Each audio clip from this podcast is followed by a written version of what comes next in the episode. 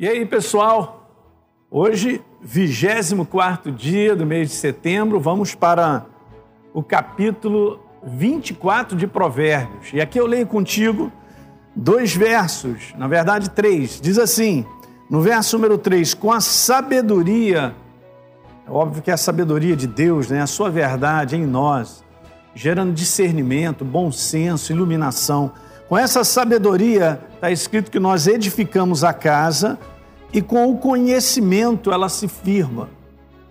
Isso aqui, gente, está falando a respeito da nossa jornada de vida, não só em tudo que a gente puser, é nós colocarmos as mãos né, para realizar debaixo da sabedoria de Deus, do entendimento dessa verdade, nós seremos bem-sucedidos, como também nós, como pessoas, seremos edificados debaixo da verdade de Deus instalada no nosso coração.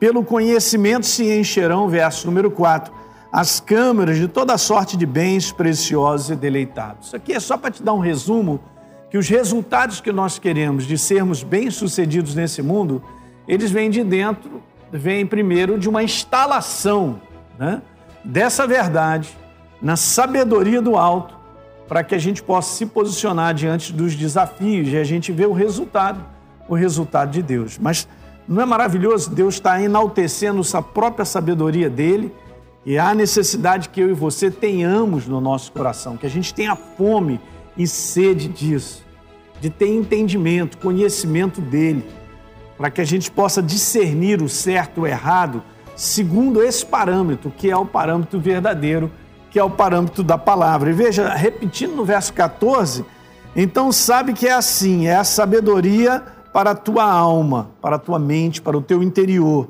Se você achar, haverá bom futuro e não será frustrada a tua esperança. A gente comentou isso no dia de ontem, né?